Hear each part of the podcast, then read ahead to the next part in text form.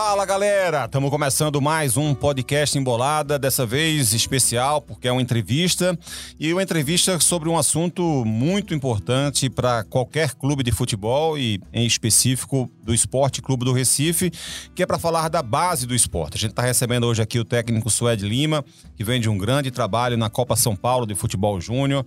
O esporte fez uma belíssima campanha, acabou sendo eliminado pelo Goiás, pelo forte time do Goiás mas ainda assim fazendo um grande jogo, tirou o Corinthians, tirou equipes muito fortes que passaram pela frente, Cruzeiro também, que tem uma base fortíssima.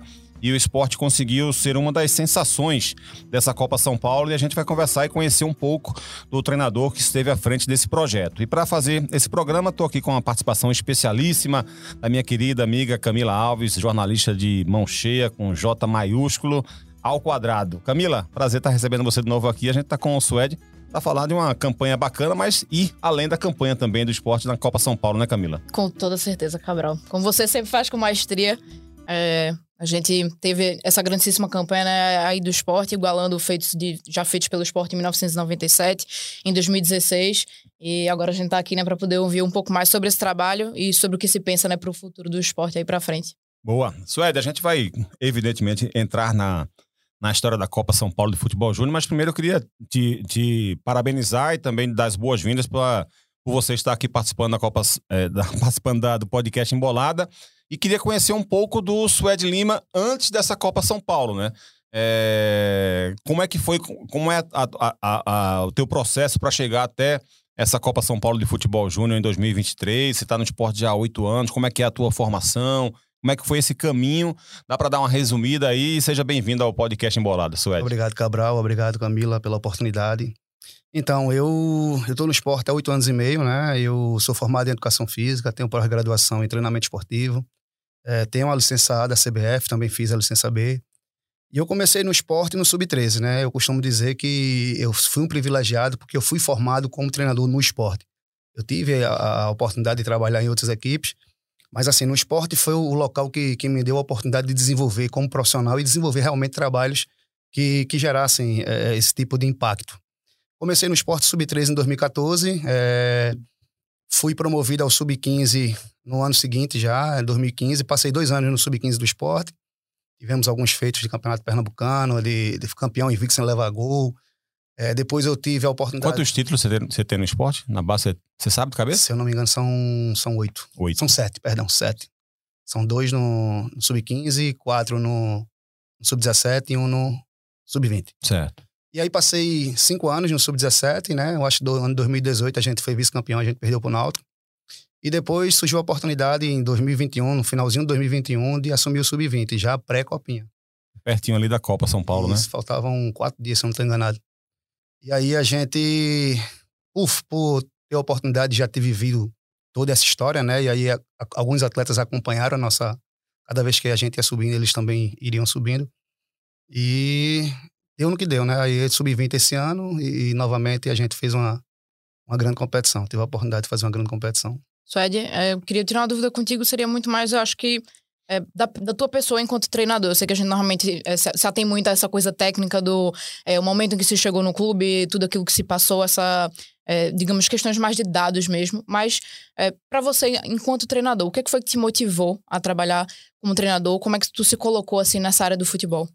É, eu tive também o sonho de ser atleta, né? Eu tive a oportunidade de fazer a base toda de, de atleta de base no Náutico, né? Cheguei a, a jogar algumas partidas pelo aspirante na época, né? Que tinha mas antigamente tudo era um pouco mais difícil, né? E aí é, eu posso dizer que eu meio que fraquejei na trajetória, né? Porque eu acreditava que as coisas iam acontecer, as coisas foram tendo um pouquinho mais de dificuldade, né? A orientação que a gente teve é, não é a que a gente dá hoje ao atleta, né? Porque a resiliência ela é importante, né? A dificuldade vão existir, a gente está sempre é, incentivando eles a buscar o sonho deles. Na minha época, eh, a família meio que tentava proteger, dizendo, ah, o treinador que não gosta de você, uhum. tudo que a gente escuta hoje uhum. do outro lado. E aí, assim, é, pelo fato de, de, de, ser muito esportista, né, sempre pratiquei esportes, eu resolvi fazer educação física. Teve algum momento, assim, específico durante essa tua trajetória que foi, assim, o um momento em que houve essa virada de chave de eu, eu acho que não vai dar certo por esse caminho, eu vou tentar seguir outro para poder continuar no que eu sonho no futebol? Então, houve quando eh, eu comecei a ver dificuldades, eu comecei a ver pessoas que, mesmo na dificuldade, amigos meus que, que eram da mesma época começaram a, a alcançar né, a, o, o, sonho, eu vi que aquela coisa estava andando, porque eu também achava o seguinte, eu, graças a Deus, sempre, sempre tive o apoio da minha família, e sempre fui muito esclarecido nesse sentido. A gente sabe que a realidade do futebol, ela é 2% desse, desses ganhos todos que a gente vê aí, né, de, de salários astronômicos, e a outra realidade é, é aquela do, do, trabalhador assalariado. E assim, eu, eu achava que eu poderia dar mais do que aquilo, né? E quando eu vi que tinha mesmo essa dificuldade, eu disse, não, vamos tentar é, aliar os estudos, tentar entrar numa universidade, tanto é que na primeira universidade que eu entrei foi até de História, né? Sou formado também em licenciatura em História. E depois também eu não me encontrei, eu sabia que não era aquilo que eu queria, e eu busquei a educação física e, e segui carreira, né? Na educação física, fiz depois fiz a pós-graduação, como eu falei, e hoje estou como treinador. E é importante essa formação, até é, duas formações de professor que, o senhor, que você teve, é, porque você começa com crianças, né? Um sub-13 e eu queria que você falasse um pouco desse processo, porque é muito diferente, né? Ser técnico de um sub-13 e ser técnico de um sub-20, como é diferente ser técnico profissional. Como é, quais são essas diferenças, Suede? Então, é, eu costumo dizer que, que são problemas diferentes, né?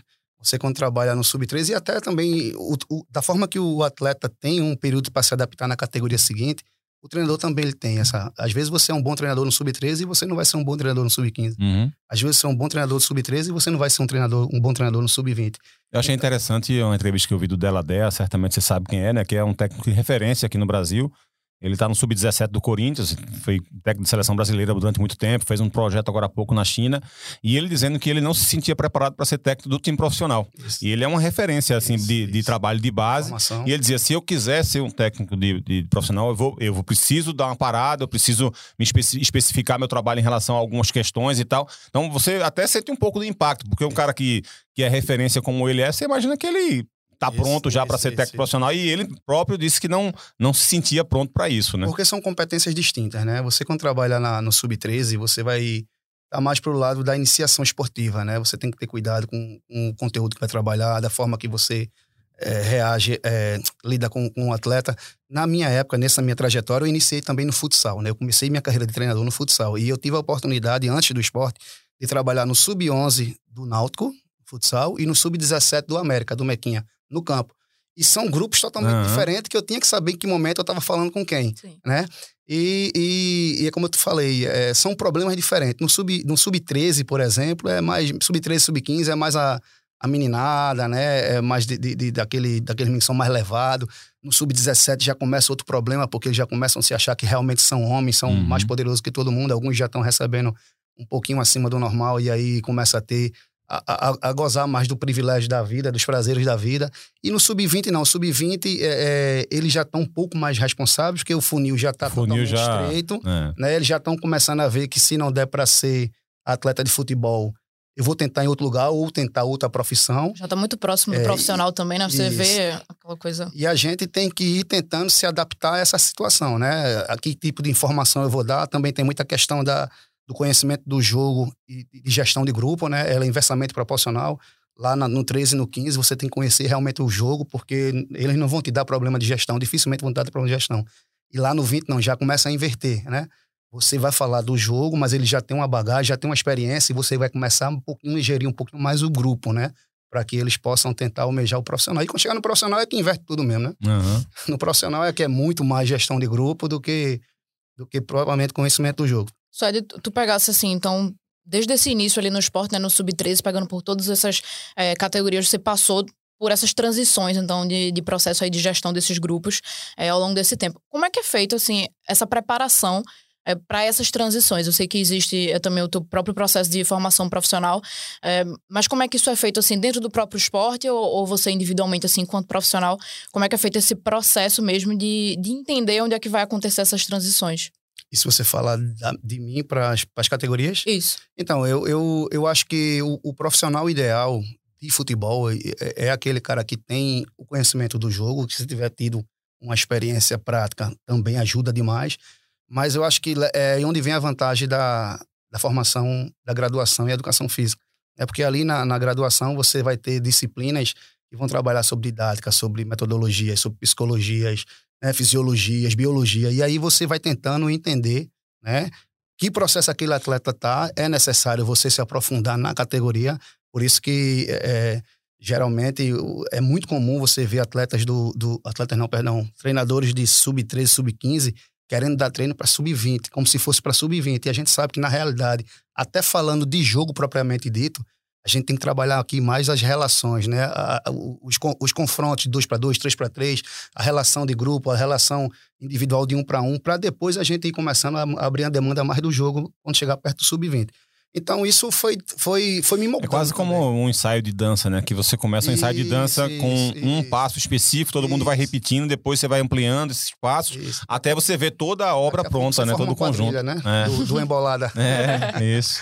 É basicamente isso. E aí a gente tem que ir acompanhando, né, Camila? É, aí você vai me perguntar, tu chegou preparado no Sub-15? Não, talvez eu tenha me moldado junto com o Sub-15. A gente foi crescendo junto. Né? Do Sub-17 já está um pouquinho ali já no, no segmento do alto rendimento e que aí é bem próximo do Sub-20. Então, eu acho que foi nesse, dentro dessa, dessa evolução desse processo mesmo. É, eu fiz um jogo do esporte do ano 2021 que o Vitor Gabriel estreou contra o Corinthians e ele foi muito mal né, naquele primeiro tempo. E eu lembro que debati nessa tecla na, naquele jogo que, que acho que foi muito precipitada a estreia dele, porque ele era, acho que ele tinha 16, não tinha 17 anos, tinha acabado de fazer 17 anos, alguma coisa desse tipo. É, e ele pegou o lado direito do Corinthians, que era o mais forte. E acho, inclusive, que acho que, não sei se foi o Jair. O Veloz danado, é, era com o Loser. O Loser, isso. Que eu acho que o Loser deveria ter tirado ele durante o jogo. Por mais que aquilo pudesse ser traumático para o menino, mas dava, dava para perceber que ele não estava aguentando, não estava suportando o jogo. E acaba que sai o gol em cima dele, na jogada que foi feita ali em cima dele, e sai o gol do Corinthians no intervalo, ele sai do jogo. É, e eu estou fazendo esse preâmbulo para conversar com você sobre o seguinte muitas vezes, eh, um time que faz sucesso como o do esporte fez, a gente vê muita gente dizendo assim, pô, esse menino tá pronto, esse menino tá pronto, tem que botar isso, tem que botar isso, tem que botar isso, tem que botar isso. E acha que o futebol no profissional é, vai, vai comportar a qualidade que ele tem do sub-20, muitas vezes não é assim. É óbvio que tem alguns jogadores que são muito acima da média, mas a gente está falando aqui de um Neymar lá em 2010, hoje de um Hendrick. Tem jogador, por exemplo, como o Lincoln e como o Brenner, Lincoln do Flamengo, o Brenner do São Paulo, que pularam etapas e isso fez mal para os dois, porque eles acabaram é, é, não, conseguiram, não conseguiram de fato desenvolver o jogo deles. Talvez um Hendrick, que tem 16 anos de idade já joga a Copa São Paulo com um menino de 21 anos de idade e faz o que faz, esse aí talvez não precise mais passar pelas etapas do sub-17, pelas etapas do sub-20, mas via de regra é muito importante que eles passem por essa etapa, Suede. Mas ao mesmo tempo também a gente está cansado às vezes de ver desperdício de talento. Como é que dá para o profissional é, equilibrar isso? Porque, por exemplo, eu acho que o Paulinho poderia ter tido mais chance no profissional no ano passado e não teve. Até para ganhar um pouco mais de cancha, porque assim, é uma coisa que eu dizia sempre em transmissão. Eu não sei se o Paulinho realmente está pronto para o profissional, mas está claro que os que estão entrando não estão. Então, por que não dar oportunidade para ele entrar? Depois até melhorou com o Labandeira, com o Vantas, mas até então não. Então, acho que é, é, ele, ele precisava ter um pouco mais de espaço naquele time. Como é que faz para equilibrar isso? Porque a gente vê no sub-20 jogadores, assim, com, com muita capacidade. Mas será que eles estão prontos para para jogar no profissional, como é que faz esse equilíbrio, Suede? Então, dentro das dimensões que envolve o futebol, Cabral, eu acho que a dimensão psicológica é a principal. É o que eu digo a eles. É, você pode ser muito bom tecnicamente, taticamente, fisicamente, mas se você não for bom mentalmente, provavelmente você vai é, não vai desempenhar tão bem as outras. E, e, o atleta, eu penso que ele tem que ser desafiado. Né? É, esses atletas de 2002 que estão estourando agora, que estão indo para o profissional, eles já vivenciaram tudo aquilo que podia na base. Né? Já jogaram o Campeonato Brasileiro, já jogaram Copinha duas vezes, já jogaram. Tem um laço de competição enorme. Uhum. Eles estão prontos, eu não sei. Só se. Acho que quando a gente colocar eles para jogarem, é que eles vão saber. A gente vai saber se eles vão estar prontos. Agora, se talvez eles estejam não tendo, tendo espaço no jogo, possa ser que eles não estejam produzidos no dia a dia do treino, que ali é o primeiro confronto, é onde eu digo a eles a tua oportunidade, primeiro, ela é no treino. Se tu treinar, se tu participar de tudo que todo mundo faz, e tu começar a ter, a desenvolver mais do que aqueles que estão sendo usados e você não, você vai, fatalmente vai ter chance, né? E quando tiver a chance, tem que aproveitar o máximo possível. O fato de Vitor Gabriel, eu acho que foi uma, uma coisa também meio precoce. Existem os foras da curva, mas Vitor Gabriel, por exemplo, há dois anos que ele não disputa uma copinha porque ele está a serviço do profissional. Uhum. Né? E assim, esse ano, se eu não estou enganado, ele, ele ainda não, não participou, até porque ele teve uma lesão né, durante a, a, a, preparação. E é Mas bom era deixar uma- claro que se o menino tava ali é porque ele tem talento. Isso, Né? isso. É, Eu não tô dizendo aqui que ele não serve, que não presta, não. Só que foi precipitada, de repente, a Não, estreia isso. dele naquela condição de jogo. né? Você pega o Corinthians lá em São Paulo, Isso. estádio lotado, um lado direito mais forte do Corinthians. Você tem que fazer aquela marcação ali com 17 anos de idade é E complicado, né? principalmente, como em todas as categorias, quando você passa de categoria, você tem que ter um período de adaptação, você também tem que ter do 20 pro profissional. Uhum. Dificilmente vai ter um que vai entrar e vai resolver, né? Até porque eu acho que o objetivo não é resolver, é contribuir na, na continuidade da formação. Ali faz até uns 22 anos por ali, é, ele, só o fato dele estar vivenciando o dia a dia do profissional, fazendo parte do clube, do elenco, é, aquilo vai dando uma bagagem a ele, vai dando mais confiança para quando ele chegar no jogo, até os próprios companheiros que vão jogar com ele, confie, passe confiança para ele. Uhum. Então, eu acho que é, é, é dentro desse sentido. É, é você ter um lastro competitivo de desafio que foi na base, subiu para o profissional, agora vamos começar a galgar teu espaço no dia a dia ali, para quando tu tiver a oportunidade, tu responder o que o treinador quer. Porque se não for assim, vai ser difícil, né? O esporte não tem uma política de aproveitamento de base. E a maioria dos times não tem, né? É. Geralmente só se usa a base efetivamente quando o time está muito mal ou está em condição financeira desfavorável. É Mas é quando as coisas estão equilibradas, você realmente tem que ser um diferente para poder ser utilizado. Isso é algo que é conversado, assim, entre, digamos, entre comissão técnica ou entre diretoria atualmente, essa questão dessa política, assim, de... Não, é uma coisa que já é, eu acho que é bem batida no- por vocês, até mesmo da, da imprensa, né? Porque é fato, não vai. Eu, se eu sou treinador de um time profissional, aí se eu cheguei num time agora, sou treinador de um profissional e a turma- o pessoal tá querendo que eu, que eu use o jogador da base, sem eu conhecer, dificilmente eu vou botar. Uhum. A não ser que o, o- o diretor diga, professor, esse menino da base aqui é uma, é uma joia nossa, a gente quer que ele esteja inserido no processo e a gente quer que ele esteja entrando nos jogos. O que acontecer, eu banco. Né? Eu vou na torcida, eu vou na imprensa, o projeto é esse, e o professor aí vai estar com, com o aval da diretoria. Sem ser assim, dificilmente vai usar. Dificilmente. Porque o que a gente tem e olha visto... que tem, e tem profissionais que sabem fazer isso. O Anderson, pelo menos, é, principalmente, sabe fazer isso. O Anderson passou pela base do. É, Teve uma vivência em Minas base. Gerais ele é muito... Cruzeiro, né? É, teve, tem uma, uma experiência extraordinária agora no futebol profissional, né? Vários acessos à Série B. É um cara que já revelou muito, muito atleta, né? E, e com certeza aqueles que tiver preparado, ele vai usar. Quem não tiver ainda, paciência, ele vai trabalhar. É, eu costumo dizer que a gente aqui, o trio de ferro, digamos assim, né, revela jogador para os times do interior. Porque a gente vê os garotos, ah, apareceu, fulano tá indo muito bem na, na- no sub-20 do Santa, no sub-20 do Náutico, no sub-20 do esporte. Daqui a três anos, quando a gente vê, ele é o reforço do Afogados, ele é o, é o atacante titular do, do Belo Jardim, ele é o meia é, que tá fazendo a diferença no Salgueiro, mas a gente não vê esse aproveitamento. É, Um, um Juba, por exemplo, um Gustavo, um Mikael, acaba sendo exceção à regra. É, Quantos, quantos jogadores por ano passam pela base do esporte? Do sub-13 até o sub-20. E aí você vai para a contabilidade de quantos são utilizados, é muito pouco. Por que isso acontece, isso, Ed, na tua avaliação?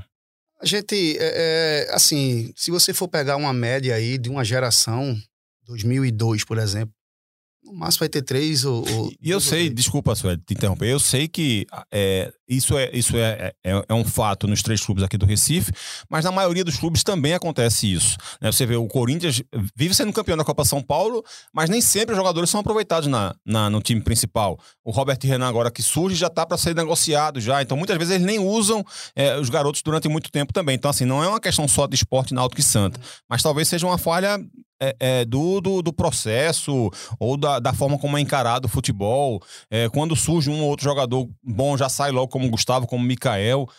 Como é que você faz essa leitura? Hoje, hoje o Nordeste é muito assediado. Hoje o Nordeste está bastante assediado, né? Você vê é, destaques nossos da Copinha, já começa a chamar a atenção de várias pessoas. E o, o Gustavo mesmo, o Gustavo foi um atleta que ele demorou a engrenar no esporte, Uhum. né? Até mesmo na base. Ele demorou a engrenar no esporte. Até que ele fez uma boa Copa São Paulo, meio que foi empurrado no profissional, começou a desempenhar alguns. A, a sorte do Gustavo foi a questão da pandemia. Naquela pandemia, foi, acho que foi o ano que a gente mais usou o atleta do esporte, na base do esporte, né? E eu acho que, que a questão de, de- do aproveitamento, Cabral, tem que também ter feito um- uma avaliação em cima de quê? Onde é que ele está rendendo para a gente poder aproveitar, né? É, Campeonato Pernambucano, me desculpe, mas sim, ele não sim, é parâmetro não é referência. não é referência, né? Você pega um, um, um, Riquelme, por exemplo. Riquelme foi artilheiro do, do Sub-17. A gente pegou o Riquelme para fazer oito jogos no Sub-20. Riquelme fez mais gol que todo mundo também no Sub-20. Agora o jogo é 11 a 0 é 8 a 0 Uhum. Não é referência. Então, será que Riquelme está preparado? Né? Será que Juan Xavier, pelo que ele desempenhou em Campeonato Pernambucano, está preparado? Agora não, vamos ver. Estamos avaliando ele em cima de um Campeonato eh, Brasileiro Sub-20.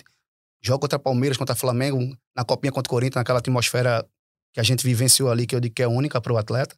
Porque o Campeonato Brasileiro, ele, ele é o campeonato mais difícil, muito mais difícil que uma Copinha. É que é Copa, e às vezes você está bem ajustadozinho naquele momento, tá dando tudo certo. Campeonato Brasileiro, você tem que ter regularidade. Mas o que a gente viveu na Copinha ali com o Corinthians, não tinha vivido até hoje. É, é mais de 15 mil pessoas dentro do campo gritando Corinthians, Corinthians, Corinthians. E quando toma um gol, os caras passam a Aumenta. gritar mais é, ainda. é. E a gente viu que, tem, que é um grupo maduro. Foi um grupo que, que eu sempre. E, e, coincidentemente a gente trabalhou. E, na, e dominou o jogo inteiro, né? Mas aí a gente trabalhou naquele dia na pré-eleção, porque eu sabia que poderia tomar um gol, né? Tanto Uhum. com o Corinthians contra Cruzeiro, a gente sabe que você pode começar o jogo e tomar o gol. E aí a gente fez uma coisa que a gente bateu o martelo, ó. Se sair perdendo, a gente não abre mão das nossas convicções. O Uhum. jogo é o mesmo, vai jogar da mesma forma, vai atacar da mesma forma, vai defender da mesma forma e vai construir o placar durante o jogo. A gente não toma um, jogo, um gol e o jogo acaba, né? Tomou um gol e aí teve maturidade, não se aperreou, alternância de ritmo, variação de corredores, aproximação, até que os gols começaram a surgir a gente venceu o jogo. Ou seja, é uma geração que talvez seja diferente das outras que passaram. É é uma geração, como eu estou dizendo, talvez o pote deles, o balde deles para a base tá, já tá cheio. Uhum. Né? Agora, vai estar vai tá preparado pro profissional? Não sei. Tem que botar para jogar para a gente ver. Essa postura deles, assim, foi uma postura que te surpreendeu? Assim, eu pergunto porque estás falando no sentido de que é, é um grupo que talvez esteja é, ac- acima, digamos assim, de outras gerações que, que passaram. É, então, essa postura que você viu deles em campo, apesar de ter sido trabalhada, assim, você vê ela sendo é, efetivamente executada, foi algo que te surpreendeu? Então, é um grupo muito. Eu, eu, eu digo que essa geração 2002, 2003 é a mais promissora do esporte. Tanto é que Gustavo fazia até parte dela, né? 2002. Tinha Rafael, que está hoje no São Paulo, lateral direito, né? Que foi vendido para o Cruzeiro. Foi uma geração muito promissora. E talvez tenha sido a geração que mais vivenciou, mais foi desafiada nas competições nacional de grande porte, né? E esse jogo do Corinthians, para mim, foi o divisor de águas. né? A gente sabia que a gente tinha uma boa equipe, a gente tinha limitado ali é, objetivos, né, paulatinamente ali para a gente ir alcançando. E quando a gente passou da terceira fase, que era o principal, que essa geração foi a geração que também disputou a copinha do ano passado, aí eu disse, não, agora vamos ver o que é que vai dar. Aí veio o Zumbi, né, que era uma boa equipe, né, tinha sido a que mais pontuou na primeira fase do campeonato do Alagoano, então o jogo também não foi fácil, foi debaixo de uma chuva danada, campo extremamente eh, lama, eh, lamaçado. E aí depois a gente pegou o Corinthians. E ali no Corinthians, pelo rendimento, pela maturidade, pelo, pelo aspecto da forma como a gente encarou o jogo, eu digo, não, aquilo ali, depois daquilo ali, a gente tem condição de brigar na cabeça para ser campeão. Porque se demonstrou um grupo extremamente competitivo e maduro e sabia o que queria, né? E é como eu tô te falando, a, a, a atmosfera que foi vivida, a gente não consegue é, é, simular isso em treino nunca, né? E aquilo ali é, é aspecto de jogo profissional mesmo. A atmosfera foi de jogo profissional. E a gente teve a, a sabedoria de como lidar naquele jogo contra uma equipe que era a maior vencedora da Copinha, em desvantagem no placar, a torcida totalmente contra, e a gente conseguiu vencer o jogo. né? Então, a partir dali, acho que abriu um, um leque de possibilidades, tanto a gente chegar na final, como também que aqueles atletas ali, eh, no tempo deles, né, sabendo o processo, quando o treinador achar que ele deve fazer parte do profissional, jogar no profissional, vai render fruto aos forros. A gente entrou, então, naturalmente, né, no assunto Copinha e vamos continuar nele aqui. É... Uma coisa que eu achei muito interessante, isso aí, que eu acho interessante de evolução no futebol brasileiro ultimamente, é que os times das divisões de base, eles passaram a ter muito mais consciência tática do que tinham alguns anos atrás. É, eu costumo dizer que o 7 a 1 ajudou o Brasil a evoluir. No o futebol brasileiro não precisava de uma revolução, mas precisava de uma evolução, e acho que ficou muito claro depois daquele 7 a 1 E veio uma geração de treinadores, principalmente, de pessoas que estão mais é, engajados no estudo, que estão mais preocupados com o estudo, porque eu, eu vejo o Brasil alguns passos atrás, por exemplo, da formação de treinador em, em relação a, a Portugal, por exemplo. Né, Portugal já, já, já tem esse tipo de, de conhecimento, de expertise, de leitura, treinadores acostumados a escrever livros. E aqui no Brasil ainda é muito pouco isso. É, você vê as, as entrevistas coletivas de treinadores portugueses são muito mais explicativas, são muito mais. É, é, desenvolve, né? desenvolve muito melhor o assunto, mais são mais profundas em relação ao jogo. E, não, e muitas vezes o torcedor fica, ah, mas o cara foi lá e entregou a, a, a parte tática da equipe no futebol, futebol atual não tem mais isso não, porque todo clube tem um departamento de, de, de análise de desempenho, todo mundo sabe, conhece muito bem como, como é o adversário, não precisa que o outro técnico fale isso não. E, e muitas vezes eles não, eles, eles Alguns, algumas questões específicas eles não vão entrar, obviamente, mas eles explicam o jogo melhor do que o brasileiro. Isso vem de algo já de três décadas, pelo menos, no futebol português. O Brasil passou a ter um pouco desse entendimento de 10 anos para cá, a partir mais ou menos da. um pouquinho antes da, do 7 a 1 mas o 7 a 1 acelerou um pouco esse processo. E é interessante ver que os garotos hoje de sub-20, sub-17, eles já têm essa consciência tática, né? Da importância de saber que ele não precisa decidir o jogo sozinho, ele não precisa ser brilhante toda jogada, ele não precisa partir pro drible toda jogada. Alguns, evidentemente, até pela idade, são um pouco mais fominha, mas, via de regra, eles, eles, eles têm esse entendimento de que o coletivo é que faz a diferença, né, Sueli? E o esporte teve muito isso. Né? Eu costumo dizer que se, se alguém estiver vendo a minha equipe jogar e não identificar os comportamentos que ela está apresentando, alguma coisa está errada. Uhum, né? Não tem que esconder. Eu acho que ali tem que ser bem evidente e, logicamente, que vão ter estratégias distintas para cada jogo. Sim. Mas, assim, a coisa tem que estar tá visível. Se não está visível, é porque alguma coisa está desarrumada, né? Eu, é, os atletas que estão sendo formados hoje, ele vem muito mais crítico. Ele tem conhecimento a respeito do trabalho de força que está sendo feito, de velocidade. Às vezes a gente, eu lembro lá no Sub-13, né? É, é, era um dia de velocidade, né? E, e, o, e, o, preparador físico fez alguns saltos.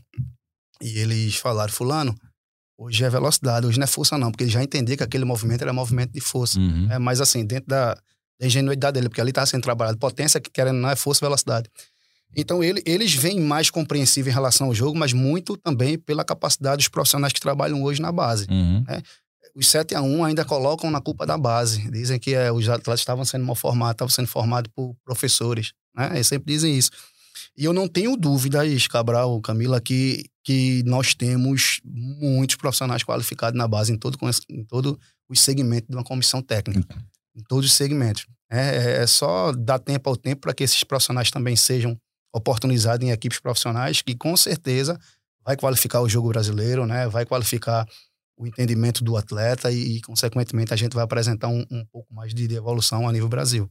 Mas se você for ver um jogo de, de campeonato brasileiro de, de duas equipes sub-20, sim, e você pega um campeonato brasileiro do estadual desse profissional, é, é completamente diferente. Então, eu acho que é fruto também da, da busca, né? Do, do, uhum. conhecimento. Portugal aí foi, como você falou, acho que somente em termos de metodologia, né? Estourou com a periodização tática e a gente consumiu muito aquilo ali.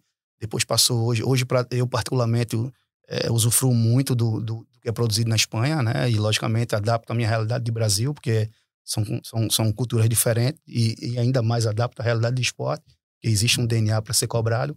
Mas a gente busca o conhecimento e esse conhecimento é compartilhado com todos da comissão técnica, inclusive com o atleta. Ele vai para o treino sabendo o que vai ser feito, o objetivo do que é feito.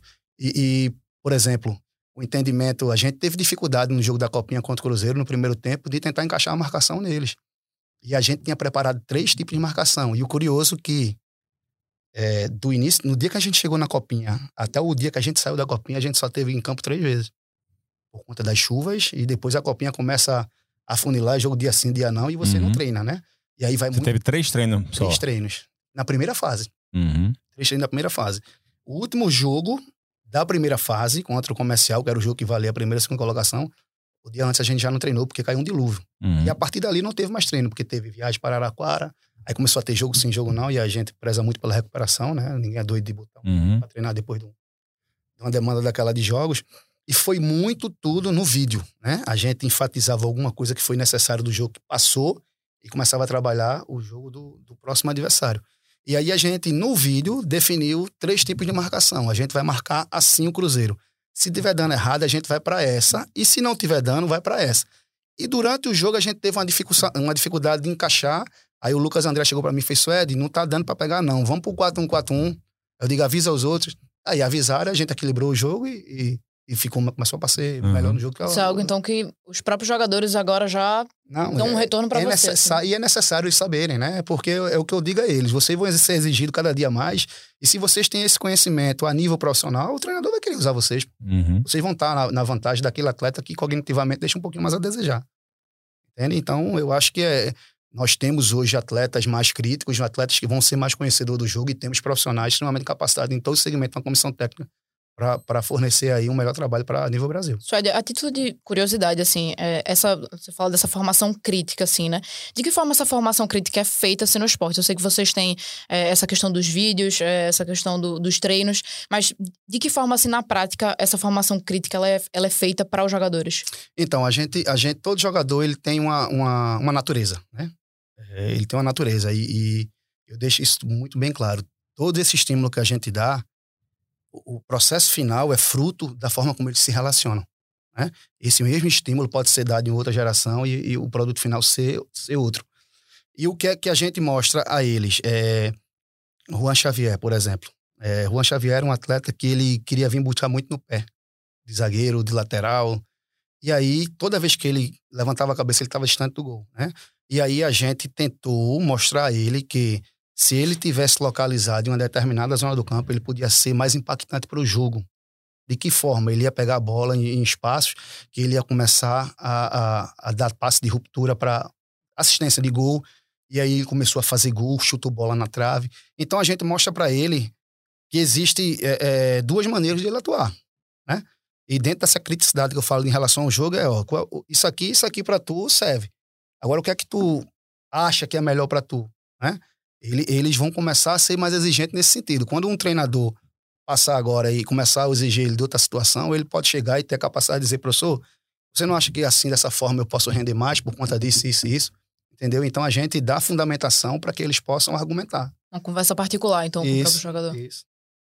Como é que você trabalha a versatilidade do atleta, Suede, que cada vez que se passa fica mais, mais importante? Porque o futebol parece uma contradição, mas o futebol vai ficando cada vez mais exigente em relação a a você ter um ser muito bom né, na, naquilo que você faz, naquela função, mas ao mesmo tempo também te cobra muita versatilidade. Né? Um atacante que pode jogar do lado direito ou do lado esquerdo, que do lado direito ele vai render de uma forma porque ele é destro, do lado esquerdo ele vai render de outra forma porque ele é destro, ou, ou aquele todo campista, um menino que é muito bom de primeiro volante, de segundo, de terceiro homem e tal. Como é que você trabalha e como é que você identifica isso no, nos jogadores? Ou até, e até um, pode ser uma outra resposta, como é que você consegue identificar, tipo, esse garoto não é um bom lateral direito, ele é bom ponta direita, ou o contrário. Esse garoto ele tá achando que é primeiro volante, mas ele é muito melhor como zagueiro. Como é que, que fica essa, esses dois processos então, aí? Então, é, eu acho que tudo passa para estruturação de processo, né? Eu digo processo porque isso tem que começar lá embaixo, lá no sub-13.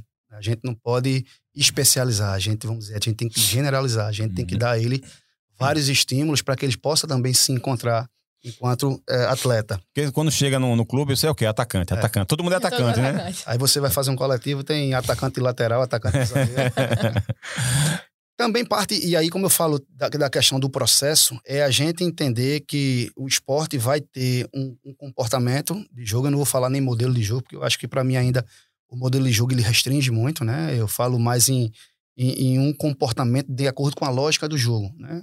É, nossa equipe ela pode atacar de, ser eficiente fazendo um contra-ataque, depende do adversário que a gente vai jogar. Que eu digo assim, a gente tem três, três tipos de adversário, né? Aquele que vai ser melhor que a gente e fatalmente ele vai estar mais tempo com a bola.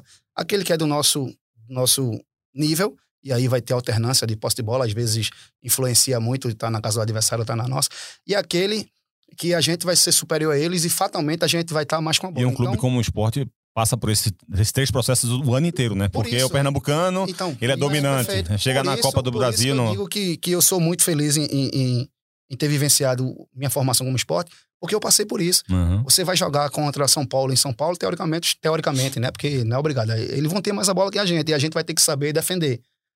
Uma linha média, uma linha baixa, é, e quando roubar a bola a gente vai contra-atacar vai jogar contra um time Ipiranga, aqui na, na, em Pernambuco. E aí, fatalmente, você vai ter a bola e você vai ter que saber elaborar mais um jogo. Se eu sou um time que treino dentro do meu modelo só contra-atacar, contra-atacar, quando eu tiver a bola, você sabe, é. não vou saber o que fazer com a bola.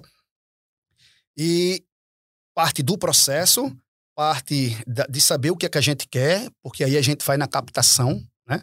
Atleta que, pra gente hoje, o interessante é um atleta que faça as, cinco, as três posições do meio campo um 5 que joga de 8 e joga de 10. Um 10 que tem a qualidade para jogar de 5 e assim sucessivamente. E também, na lógica do jogo, Cabral, é, a gente divide o jogo em três corredores, né? Às vezes tem, tem um corredor que a gente chama os laterais, que é espaço de força, e tem um corredor central, que é espaço de habilidade. Quando você tem um Juba, por exemplo, que atua num espaço de força, mas é um cara mais refinado, ele vai ter mais dificuldade. Porque ele vai ter confronto aqui ofensivo, vai ter confronto aqui defensivo, vai ter que ser um cara que vai estar tá atacando espaço toda hora, e aí ele vai ter que ter vigor físico para estar tá atacando. Vai ser um cara que vai ter um combate contra um atacante, da, tipo aquele do Corinthians que, que Gabriel marcou, que o cara é extremamente rápido. E aí a gente começa a identificar que ele tem potencial para estar tá jogando no espaço de habilidade, não de força. Ele pode ser um meia mais por dentro, onde vai vir vários tipos de intervenção, mas a, a solução do problema, ela às vezes é mais técnica, é mais de habilidade. E ele pode ser mais impactante para o jogo dessa forma. Então, lá na, na, na, base, a gente também enxerga isso. A gente teve lateral direito que virou volante pela qualidade, a gente teve é, volante que virou zagueiro, porque hoje, cada dia mais, é a exigência é maior de, hum, qualidade do passe, de, né? Até do goleiro, né? O goleiro é uhum. é muito exigente hoje na construção. O zagueiro hoje tem que ser um cara que faz a bola chegar lá no, no pé do meio, do pé do atacante, no pé do volante, e não eles têm que vir buscar, como a gente preza essa questão do Juan Xavier. Então, a gente vai tentando se encontrar e quando o produto final é um Aju, né? E uhum. joga bem de zagueiro, joga bem de lateral, joga bem de volante.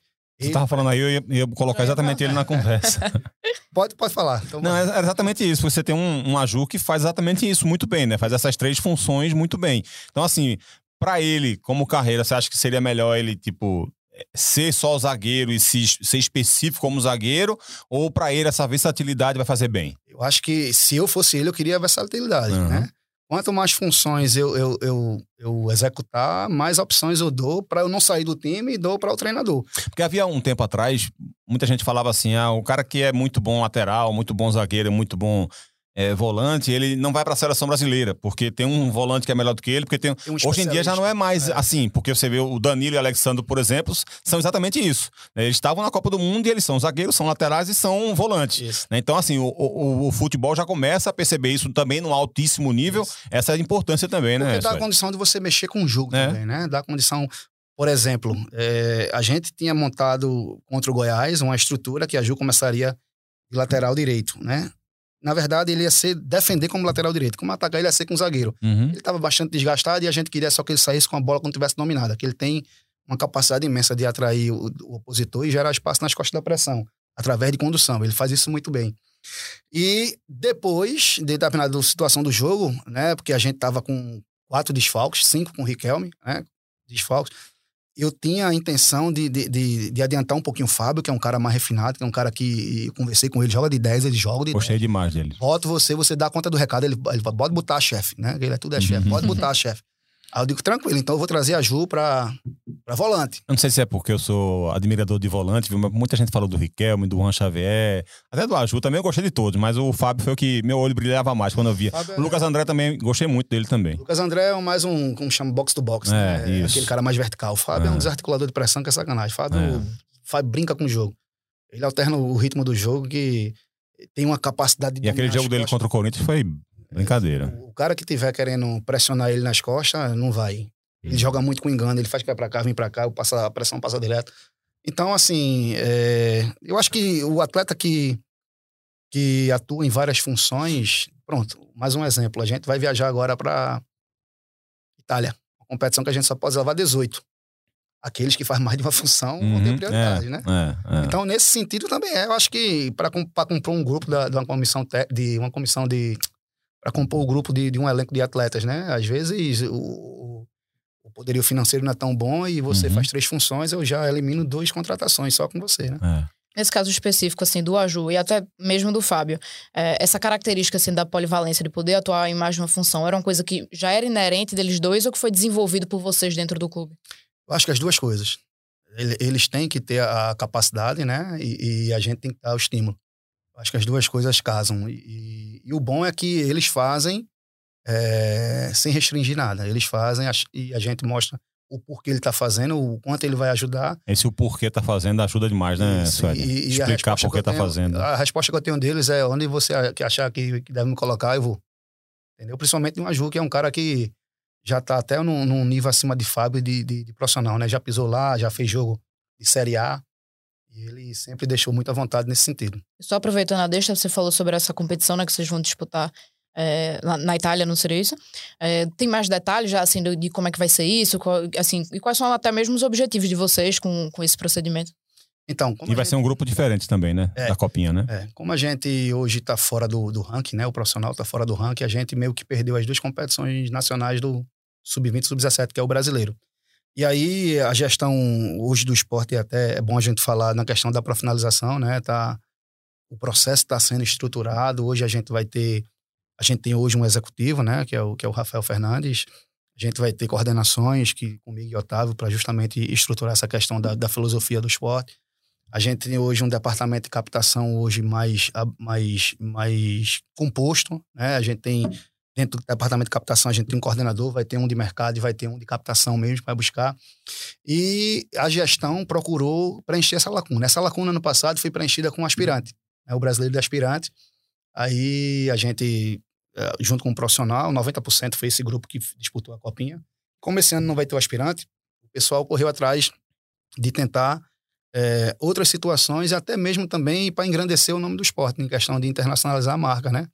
E você ter esses talentos lá fora também pode ser algum atrair algum tipo de recurso, até que venda, até com um atleta desse fique por lá e possa dar algum retorno financeiro ao esporte. Então é uma competição que tem 73 anos, estou lembrando o nome, Viarejo Cup. É, 73 anos já, competição bem, bem estabelecida já na Itália, vão grandes clubes. É, são 19, 18 atletas só que podem ir. A diferença é que ela é quase que sub-19. Ela é sub-19 com três acima da idade, no caso de 20 anos, que são atletas 2003 nossos. Então é uma oportunidade para essa geração que fez uma campanha boa do sub-17 de Otávio, né, da Copa do Brasil, juntar a, a, alguns 2004 que a gente tem, que também estavam trabalhando como primeiro ano de sub-20, e esses 2003 que vão é, ter esse último ano de sub-20 agora. Uma última pergunta sobre a Copa São Paulo, né? Quero ainda, na reta final, aproveitar algumas questões assim de, de, de base do esporte contigo, que é o seguinte, Suede, é, hoje é muito claro e, mais, e cada vez mais as pessoas vão entendendo isso, que no começo havia muito essa, essa intriga, né? Muita gente, ah, essa história de é, parte tática, plano tático, isso limita o jogador, isso limita o atleta, e é exatamente o contrário do que a gente tem visto. O que, o que, o que a gente sempre tentou passar para as pessoas, né? Que a, a parte tática era sempre exatamente para potencializar o atleta. E as pessoas precisam identificar que hoje é, qualquer jogador de time menor, muitas vezes, ele tem muito mais capacidade técnica do que tinham 20, 30 anos atrás os jogadores daquele mesmo time de porte pequeno. Porque todo mundo está aprendendo essa qualidade, essa questão tática também, e isso vai apurando cada vez mais o, o atleta. Então a parte tática ela é fundamental para o jogo. Mas é óbvio que futebol se faz com talento. Quanto o esporte sentiu as tantas ausências no jogo contra o Goiás? Quanto aquilo foi fundamental para o esporte não ir adiante na copinha? Porque o time parecia que, que podia chegar numa decisão de, de Copa, pelo menos. Né? É, nós perdemos atletas experientes, né? As, atletas que já tinham um lastro maior de competição, atletas de último ano, que no caso o Juan Xavier e o Aju que jogou 10 minutos é, para mim. Não jogou, né? Não jogou. A gente perdeu o Ronald, que era o 12 atleta do nosso time. Se a regra permitisse, com 12 ele, ele jogava. É um volante extremamente também bem, bem próximo de Lucas, assim, de, de box to box. Mas eu acho que por essas ausências, pela dimensão das ausências, já era para ter sentido até mais. E eu acredito que a gente não sentiu tanto, porque a gente dá a mesma importância a todos que fazem uhum. parte do elenco. O Sport teve muitas chances, inclusive, no é. jogo, né? Até bola na trave, aos 50 a gente estava conversando sobre isso aqui, né? E ali, é, potencialmente, aqueles atletas mais novos são os destaques das categorias mais baixas, né? Então, assim, tem talento, né? Uhum. Pode não vir nessa questão que eu falo da dimensão psicológica, pode sentir um pouco mais, como é o caso do Charles. O Charles veio jogar no segundo tempo contra o Goiás. No primeiro tempo ele estava meio que, apesar de ter dado um, chutado uma bola é, no primeiro tempo na trave, ele começou a ser o Charles que a gente conhece no segundo tempo, quando a gente deu uma sacolejada nele, é, é, deu, motivou ele a dizer, ó, oh, velho, tu dá muito mais do que isso, né? A gente tá esperando por tu faz tempo, a competição era para tu tal, enfim. Eu acho que a gente não sentiu tanto por conta dessa importância que eu digo a vocês, né? Todos os atletas que estão hoje no sub-20 do esporte, eles participam de todos os treinos. Às vezes, quando a gente faz um jogo de, de Campeonato Brasileiro, de Copa do Brasil, de, a gente tem condição, não tem condição de colocar todo mundo, no dia seguinte, a gente tenta fazer um, um, um amistoso para que eles não percam a, a, a, equiparação de carga, logicamente, dia a dia, mas principalmente para que eles estejam na atividade de jogo, que é completamente diferente de ritmo de treino. Né? Então, prejudicaram, fomos prejudicados nesse sentido. A gente podia ter aqueles que estavam minutando mais, né, mais experientes, mais qualificados tecnicamente. Mas eu acho que a, a, a perda não foi tão sentida por conta disso. Vindo já para um outro lado assim da história, eu vi que você falou assim durante a conversa é, sobre o fato de que existe um DNA do esporte que é cobrado a vocês. É, então eu queria saber, de forma estrutural mesmo dentro do clube, o que é que existe de cobrança nesse sentido? De que forma isso é trabalhado, assim, esse DNA do esporte? Existe é, alguma padronização, alguma questão de, de modelo, de, de, atletas que vocês busquem? É, de que forma esse DNA é cobrado? De que forma ele é, é executado mesmo dentro do esporte? Então, Camila, vê, é, eu acho que em 2019 foi feita uma pesquisa sobre os melhores de todos os tempos do esporte e depois da última década, né? Você identificar um atleta tem o DNA do esporte é muito fácil. É só você perguntar ao torcedor do esporte. Né? Como é que você. Qual é o perfil de atleta do esporte? Ele vai dizer que tem que ser aquele cara aguerrido, raçudo, que não desiste nunca, que saiba jogar futebol, que acredite sempre. Então, tudo isso é, é a gente traz para o jogo, para o treino. Né?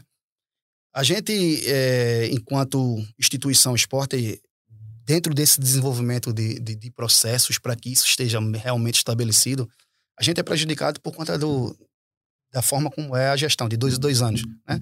E aí, às vezes, há troca, muita troca de, de oposição por situação e tal.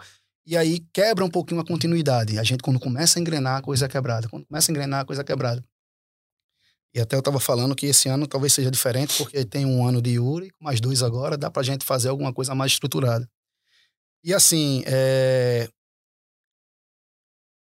o, todo treinador é, de base, ele tem que ter é, um compromisso com o futebol brasileiro. Eu penso nisso. Tem que ter um compromisso com o futebol brasileiro. E o futebol brasileiro é o futebol de rua, o futebol inventivo, o futebol de envolvente. E mais ainda, especificamente do esporte, acreditando sempre nisso, que é um time que vai ser aguerrido, que é um time que vai jogar para cima, é um time que vai marcar sempre em cima, sempre em cima, entre aspas, né? É o que eu digo, a gente procura desenvolver uma cultura de jogo onde a nossa, o primeiro objetivo quando a gente tem a bola é chegar o mais rápido possível na barra. Mas nem sempre vai dar para chegar o mais uhum. possível na bola. Às vezes, com três toques, a gente vai chegar. E se não der, Suede, com três toques, então vamos dar 30. Se é necessário dar 30, a gente vai dar 30. A gente tem a capacidade de elaborar e a gente tem a capacidade de atacar rápido. Da mesma forma, eu digo a ele, é, e, e, graças a Deus, é só você ver os números, tanto do aspirante, e eu estou falando em competição de, de, nível mais alto, tanto o aspirante como a copinha, a gente levou pouco gosto. Né? Isso é fruto de uma equipe que marca a pressão é fruto de uma equipe que eu digo a ele, a gente tem que marcar o máximo possível longe da nossa barra. Porque o gol só acontece se a bola entrar aqui. Quanto mais tempo ela tiver aqui, eu estiver marcando baixo, ela vai estar tá rodando, fatalmente a bola vai estar tá sendo minada dentro do nosso gol. Tanto é que é o que a gente fez com o Goiás. O Goiás baixou a linha e a gente teve quatro bolas, três bolas na trave no segundo tempo. Se uma delas entra, empatava o jogo. Se a outra entra, ganhava o jogo. Né? Então, dentro desse conceito, a gente procura desenvolver com eles uma cultura de jogo de chegar o mais rápido possível na barra do adversário com a bola e estar tá preparado para, se não der para chegar dentro do contexto, elaborar mais o jogo, e estar tá preparado também para def defender o mais longe possível a nossa barra. Mas às vezes a gente vai pegar um São Paulo, como eu falei, e os caras vão envolver, a gente vai começar a descer, mas a gente tem gatilho de pressão para quando a bola andar para trás 10 metros, eu vou subir 10 metros. A todo momento eles têm que estar tá fazendo isso aqui. Entende? Então isso vai ser escrito, não tem nada escrito ainda, vai ser escrito, a gente está estruturando para que a gente possa passar para as outras categorias e aqueles atletas que já estão entrando no esporte, dentro desse DNA a gente tem que começar, lá no 13 talvez não, mas no 15 já dá para você ver quem é quem tem realmente, o, como diz, né, o sangue na veia para poder dar seguimento, logicamente atrelado à parte técnica, sempre vai ser a principal, para que a gente também possa atrelar isso a comportamentos é, coletivos, nesse sentido. E aí, quando chegar dentro do, do sub-20, eles já vão estar todos é, é, sabendo o que deve ser feito, como deve ser o comportamento que a torcida do esporte exige, para a gente possa dar um, uma resposta melhor. Esse conceito, então, ele é trabalhado atualmente é, por você, pela tua comissão técnica no sub-20, existe uma ideia de desenvolver ele para as outras categorias, seria isso? Não, existe uma, uma ideia de desenvolver o conceito, isso. Né? É, o conceito. Hoje a gente tá, eu estou assumindo um, uma função de coordenador metodológico, e aí a gente, junto com o Otávio, que vai ser do 13 do 15, você do 20 do 17 do 20, e a gente vai tentar, juntamente com o Rafael Fernandes, sentar para a gente escrever, realmente sair do papel, a gente começar a ter prática, a gente começar a cobrar os treinadores, comportamentos, a gente começar a cobrar nos jogos, a gente começar a fazer avaliação individual dos atletas para saber se, se se eles estão atendendo aos objetivos que está sendo proposto. E que de repente isso se torne algo institucional, né? Não só isso, da, isso, da, da, gestão isso. Yuri, a né? A intenção é essa, é que se torne institucional. A intenção é essa para que a gente possa deixar um legado, né? Aí que.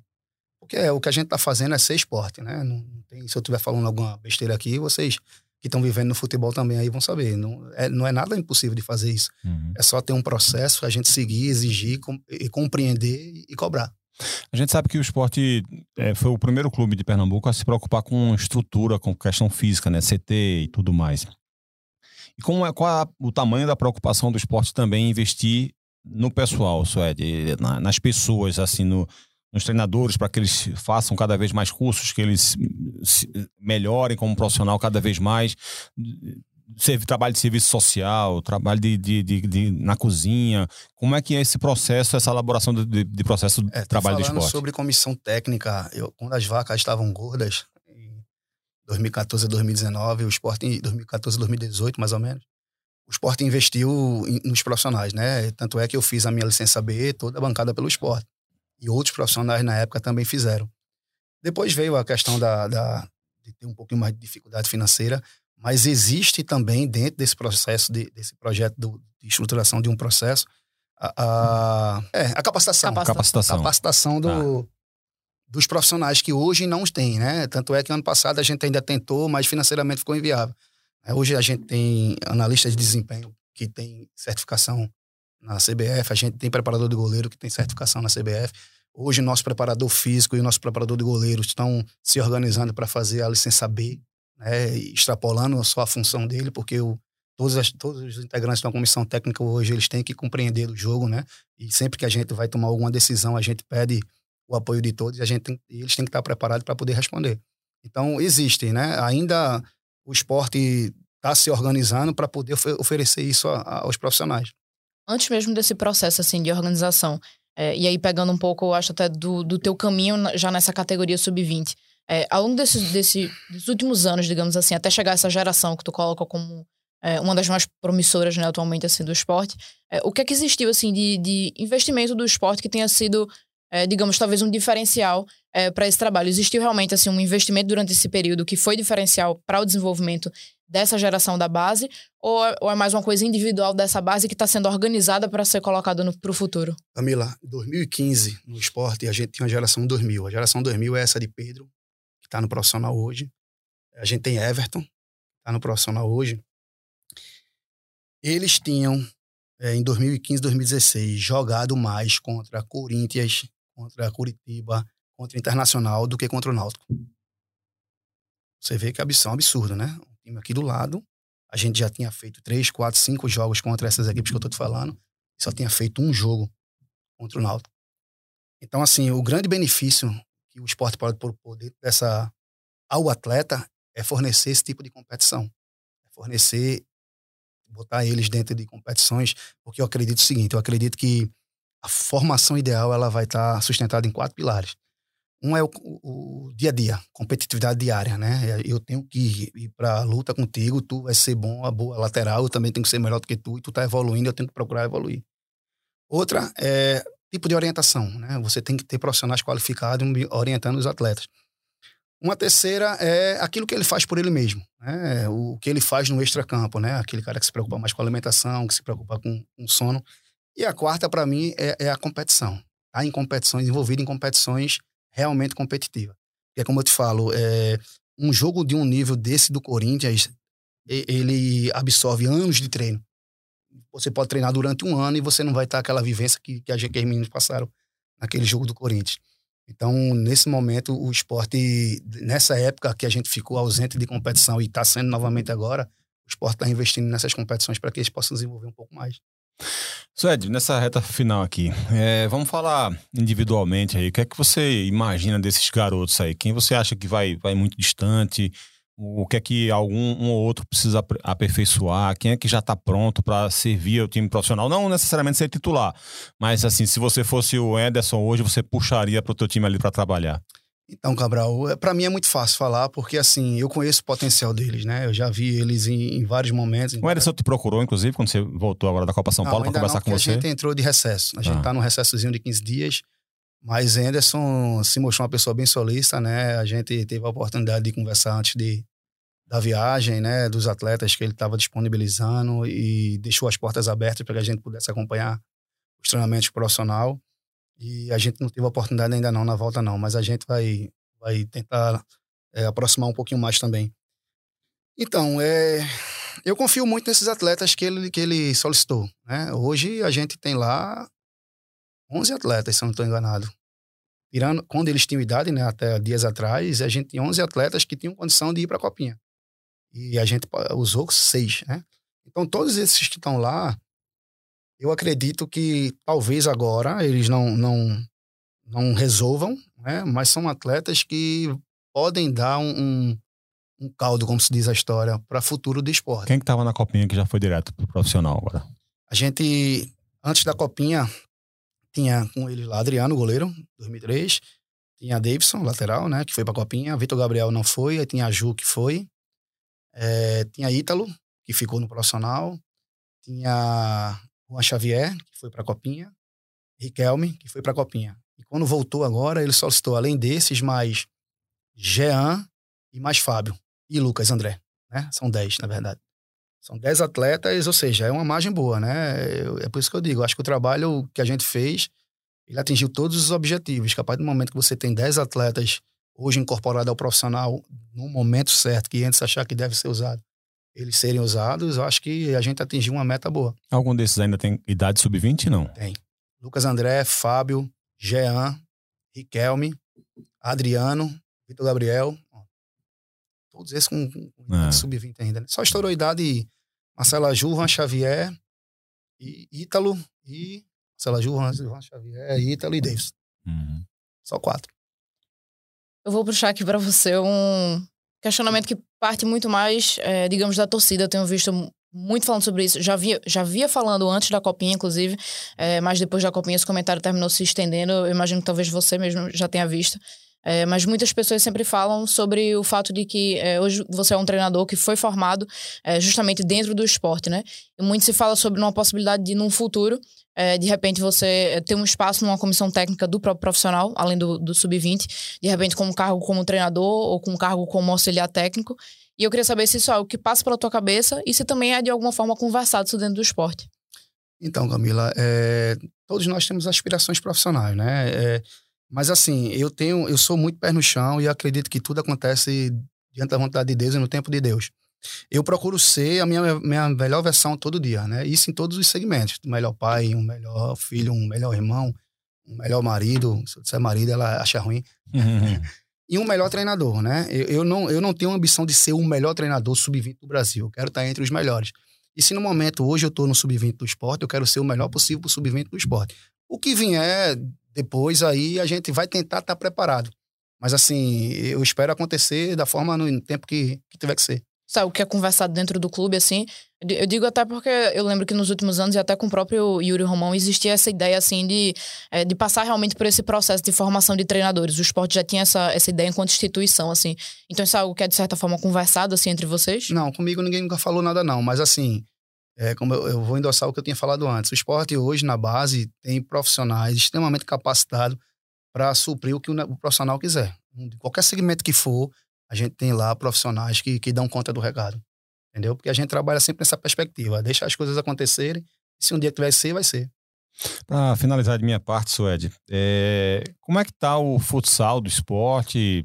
E se, é, se há algum tipo de de relação da base com o futsal. Muita, muito, muitos jogadores saem do futsal para o futebol de campo, né? E, e, a, e, a, e a base de futebol feminino do esporte. Como é que é esses dois outros lados lá, fora a base de você tá tão, tão diretamente ligado?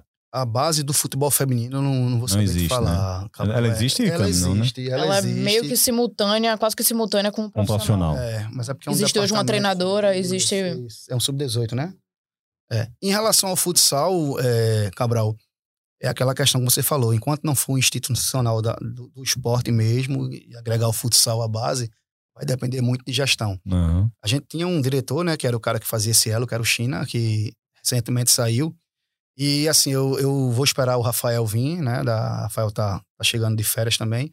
para a gente saber o que é que tem de projeto em relação ao futsal. Se o futsal vai ser incorporado na base, se vai ser alçada de Otávio, fazer esse link para que a gente esteja totalmente monitorando aqueles atletas, porque ali o futsal de esporte é muito forte. Né? Uhum. O futsal de esporte, eu venho do futsal e assim, sei que, na verdade, o futsal de Pernambuco é muito forte. É, a gente disputava competições a nível nacional, internacional, e sempre foi destaque. E a gente é, é uma mina de ouro ali que não, não pode ser deixada de lado. Na medida do possível, tentar estar tá agregando ali, tentar fazendo link, fazer com que os profissionais também tenham envolvido dentro do futebol de campo. Para finalizar da minha parte, eu queria te fazer uma pergunta mais específica sobre os goleiros do esporte. É, a gente sabe que o esporte já tem uma herança histórica e muito grande por conta da, da figura de Magrão, né, contra um dos principais ídolos do, do próprio clube. Mas ao longo dos anos a gente tem visto é, outros goleiros que são formados já, exatamente no esporte que têm se destacado, é, como foi o caso do Mailson, que, que né, terminou sendo vendido. E aí eu tenho observado que quando você vai olhar para goleiros na base, eles têm apresentado uma característica que era muito inerente justamente do Magrão, que era dessa defesa de pênaltis, né? A gente viu agora na copinha que o Paulo Vitor defendeu pênaltis. É, teve o Aranha, que é daqui do esporte, tava, tá emprestado para o Palmeiras e também defendeu pênalti na copinha. É, então eu queria entender se, se existe uma preocupação realmente de vocês nesse processo de preparação para essa questão, se existe uma, digamos, um, um, foco que esses goleiros sejam também formados para esse tipo é, de competência. Com certeza. É, ao término de todo o treino já é automático. Eles pegam a bola naturalmente vão para a marca do pênalti e batem ali 10, 12 pênaltis cada um para os goleiros, né? E eles vão se revezando defendendo. E querendo ou não, é treino. Treino, repetição, repetição.